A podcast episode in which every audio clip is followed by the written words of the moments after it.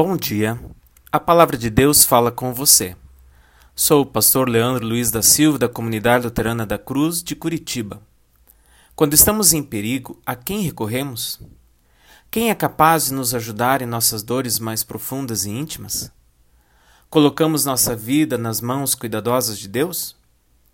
Davi está angustiado diante da possibilidade de uma derrota pelos filisteus e canta este salmo de fé quando ele mesmo diz: Tu me salvaste da morte e não deixaste que eu fosse derrotado. Assim, ó Deus, eu ando na tua presença, eu ando na luz da vida. Salmo 56, versículo 13. Davi põe toda a sua confiança em Deus.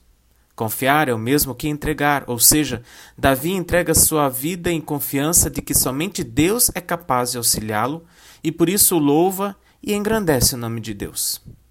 Situações difíceis acontecem conosco a cada momento e mexem com a nossa alma. Elas nos angustiam, nos causam medo e espanto. Ficamos a perguntar como sair de situações complexas, como de um luto, por exemplo, da falta de emprego, da iminência de doenças e até da própria morte. Davi reconhece-se carente e necessitado, lamenta e chora. No versículo 3 ele canta: Quando eu estou com medo, eu confio em ti, ó Deus Todo-Poderoso. Por maior que sejam as lutas, precisamos refletir e clamar.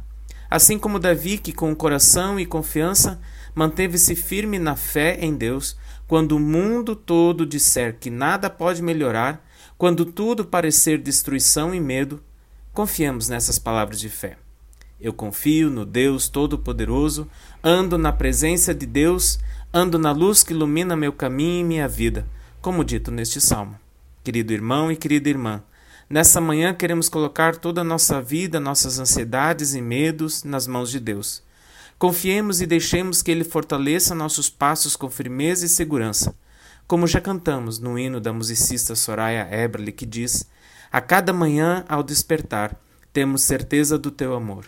A cada manhã tu vens nos dar para a alma conforto, para o corpo vigor. Oremos.